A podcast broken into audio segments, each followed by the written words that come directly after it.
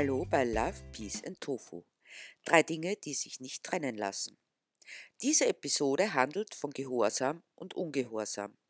Von Anfang an werden wir dazu erzogen, ergeben ehrfürchtig und gehorsam zu sein. Es spricht nichts dagegen, bestimmte Regeln zu befolgen, die Sinn machen und das Miteinander bereichern. Aber es hört dort auf, wo es lebensfeindlich wird.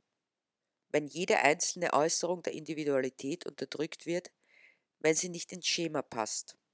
Wir sind nur insofern individualistisch, als dass wir damit rechtfertigen, dass jeder für sich selbst zu kämpfen hat, einsam und vereinzelt.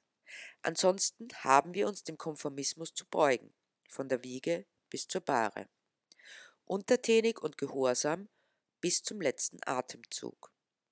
Es wird viel diskutiert, mal durchdacht und konstruktiv, mal voller Eifer bis hin zum missionarischen und impulsiv, doch es geschieht, denn wir leben in einer Demokratie und haben Meinungsfreiheit, können sagen, was wir wollen, wo und wann immer wir wollen.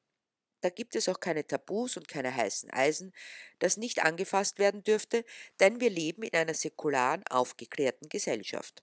Warum nur lassen wir es dann zu, Glaubenssätze eingetrichtert zu bekommen, die niemand mehr hinterfragt, weil es ebenso ist? Warum nur lassen wir uns scheins willenlos auf Nebenschauplätze bis hin zur Bundespräsidentenwahl und Opernball abschieben und hinterfragen es nicht? Weil wir geübt sind in Gehorsam und Unterwürfigkeit. Wir glauben an den Kapitalismus und den Markt, der alles regelt und jedem dieselben Chancen einräumt. Dennoch ist seit Jahrzehnten bekannt, dass Kinder vom ersten Moment ihres Lebens stigmatisiert sind durch den Ort ihrer Geburt. Das kann natürlich niemand ändern, ob jemand Kind eines Multimillionärs oder eines Sozialhilfeempfängers ist. Aber was sich ändern ließe, wäre die selektive Auswahl mit Eintritt in die Schule. Die Schule dient nicht der Bildung, höchstens der Ausbildung, sondern der sozialen Selektion. Wer nicht die Möglichkeit hat, von den Eltern unterstützt zu werden, hat weniger Chancen im Leben und damit sind noch nicht die Nachhilfestunden gemeint, sondern der ganz normale Umgang im ganz normalen Leben in einem Akademikerhaushalt oder einem anderen.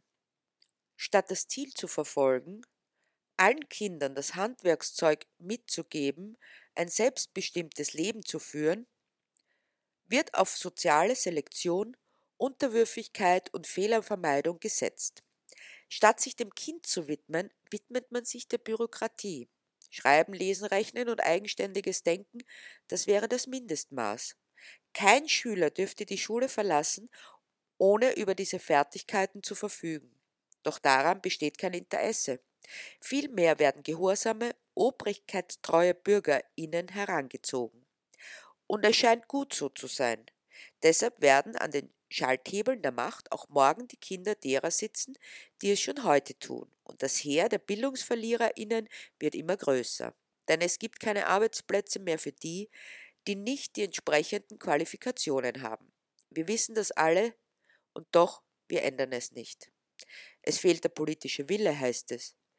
Die Parteien werden sich nicht einig. Seit Jahren, wenn nicht schon seit Jahrzehnten, wird über eine Schulreform debattiert, aber es gibt keine Ergebnisse.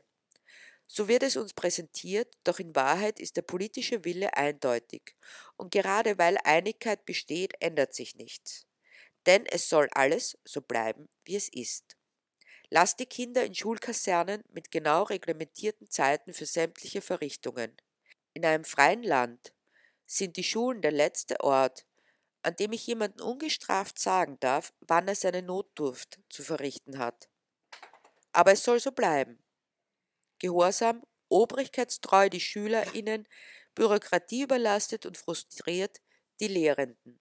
So passt es, denn wenn dem nicht so wäre, dann könnte Ihnen einfallen, dass Sie sich diese Form der Demokratie, wie wir sie praktizieren, nicht mehr länger gefallen lassen, bei der dem WählerInnen alle vier Jahre Honig ums Maul geschmiert wird, bis zum Versenken der Stimme in der Urne auf das sich die Gewählten die nächsten vier Jahre gütlich tun können. Das muss man akzeptieren. Nein, muss man nicht. Mehr direkte Demokratie, mehr Möglichkeiten, dass sich der Souverän Gehör verschafft und korrigierend eingreift, dann wäre auch wieder das Interesse da, sich mit politischen Themen auseinanderzusetzen und sich in den demokratischen Prozess einzubringen. Und die Schmarotzer unserer Gesellschaft könnten nicht mehr länger leben wie die Maden im Speck. Ja, es gibt sie, die Schmarotzer in unserer Gesellschaft. Und dabei denke ich an all jene, die viel verdienen und deren Tätigkeit nicht nur keinen Nutzen für die Gesellschaft haben, sondern ihr sogar schaden. Hedgefondsmanager zum Beispiel. Schmarotzer, die Wirtschaft und Gesellschaft zersetzen, nach gelungener Arbeit mit horrenden Abfertigungen abziehen und Trümmer hinterlassen, die andere wieder zusammenbauen müssen. Manager, die nicht den Unternehmen verpflichtet sind, nicht den ArbeitnehmerInnen oder der Gesellschaft, sondern nur den Aktionärinnen, die immer höhere Gewinnzahlen sehen wollen, immer höhere Renditen erwarten und das Kapital dann dem Unternehmen entziehen. Gespart wird bei den ArbeitnehmerInnen, bei den Arbeitsbedingungen, bei den Löhnen. Und es wird brav hingenommen, denn einer der Glaubenssätze, die wir fraglos übernehmen, ist die Notwendigkeit eines Wirtschaftswachstums. Wohin soll die Wirtschaft wachsen? Wie viele Ressourcen sollen noch verschleudert werden? Wer soll das alles noch kaufen? Während die Gehälter dieser Schmarotzer ins Unermessliche steigen, während sich die großen Konzerne ohne viel Federlesens der Steuerlast entziehen, wird jede kleine Rechnung eines kleinen und mittelständischen Betriebes unter die Lupe genommen, wird jede Kleinverdienerin doppelt belastet durch den Abzug der direkten Steuern und die Mehrwertsteuer. Denn wer wenig verdient, muss das Verdiente zwangsläufig in Konsum investieren. Und dieser Konsum kostet nicht nur den Wert des Produktes, aber große Vermögen, große Erbschaften dürfen nicht doppelt belastet werden. Konzerngewinne dürfen nur den AktionärInnen zugutekommen. Doch selbst ein Konzernchef wird einmal die Dienste einer Krankenschwester in Anspruch nehmen, die einen Bruchteil von dem verdient, was er verdient deren Tätigkeit jedoch gesellschaftlich sehr viel wertvoller ist. Doch vor allem werden all die Menschen in helfenden und heilenden Berufen sofort zur Rechenschaft gezogen, wenn etwas schief geht. Verantwortung wird eingefordert. Doch wenn die Schmarotzer und Krebsgeschwüre unserer Gesellschaft Milliarden versenken, dann wird auch Verantwortung eingefordert, doch nicht von denen, die den Schaden verursachten, sondern von der Allgemeinheit. Nach wie vor sind wir bereit, Parteien zu wählen, die eine Politik betreiben, die 90 Prozent der Menschen immer ärmer und 10 Prozent immer reicher macht. Nach wie vor sind wir bereit, eine Wirtschaftsform zu unterstützen, die Verantwortungslosigkeit und Zerstörungswut forcieren und Tätigkeiten, die helfend, heilend, unterstützend und erziehend wirken, in den Niedriglohnsektor anzusiedeln, wenn nicht gar in die Ehrenamtlichkeit. Nach wie vor lassen wir es zu, dass keiner der sogenannten VerantwortungsträgerInnen wirklich Verantwortung übernehmen muss. Wir spielen mit gegen die eigenen Interessen. Warum? Weil wir gelernt haben, unterwürfig und gehorsam zu sein. Dafür dürfen wir alle vier Jahre ein Kreuzerl machen. Und was machen wir in der Zwischenzeit? Vielleicht darüber Gedanken, wer Bundespräsident wird.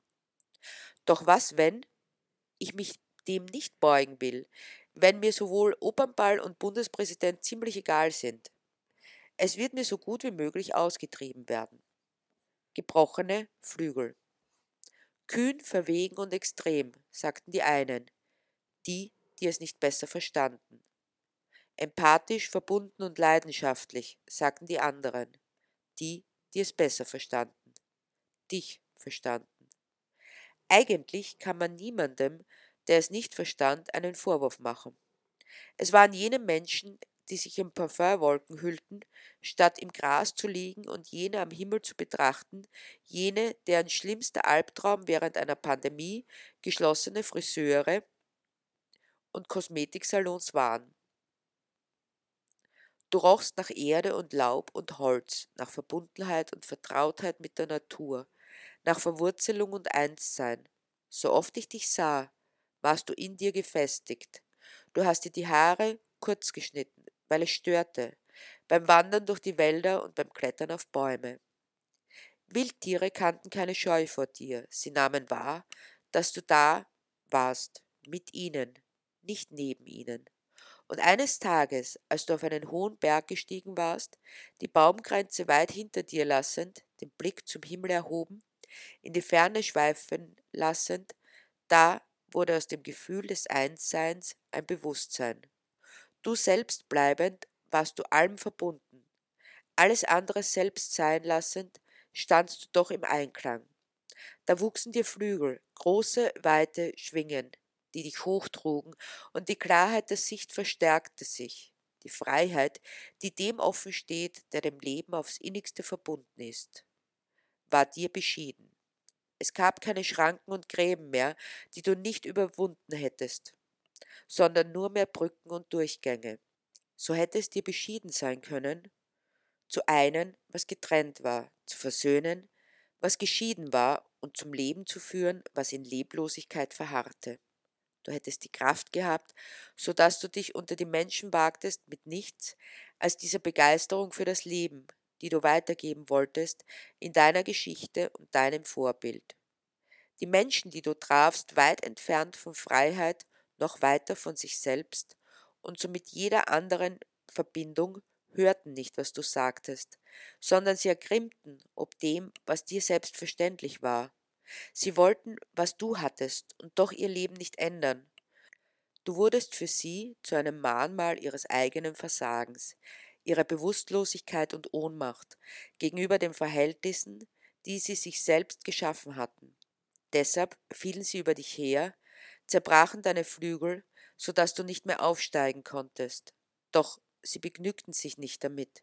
Es war zu wenig, denn die Stümpfe auf deinem Rücken blieben, so dass sie dir auch diese herausschnitten, zwei große offene Wunden blieben, Mahnung und Warnung.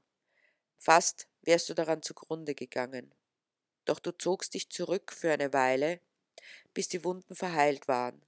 Zwei Narben blieben, die sich über deinen ganzen Rücken zogen, doch die Flügel wuchsen nicht nach weil du nicht mehr die Kraft fandest, zurückzukehren zu dieser Unschuld des Ursprungs, zu jener Vertrautheit. Dennoch gabst du nicht auf, noch nicht. Du kehrtest zurück zu den Menschen ohne Flügel, vielleicht mit ein bisschen mehr Verständnis für deren Situation. Dennoch stachst du heraus, immer noch, wegen deiner Lebendigkeit. Sie hatten dich noch nicht genug zerstört, dir noch nicht genug genommen, um dich wirklich als eine von ihnen akzeptieren zu können, gefangen in der gleichen Isolation und Lebensverneinung, immer noch nicht genug, untertänig und gehorsam, so dass sie dir auch diesen Rest nahmen, bis nichts mehr war von dem, was dein Eigensein in Verbundenheit, dein Eigensein lassen im Miteinander gewesen war. Du drangst nicht zu ihnen durch, du konntest nicht bleiben, so dass du dich zurückzogst zu deinen Anfängen, Zumindest versuchtest du es, doch du fandst sie nicht mehr. Zu viel war geschehen.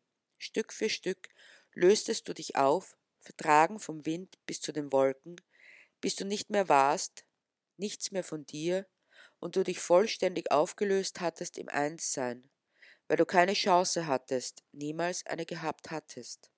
Was bleibt, ist der Geruch, den du mit dir trugst, nach Erde und Lehm und Holz, nach Verbundenheit und Vertrautheit mit der Natur, nach Verwurzelung und Einssein.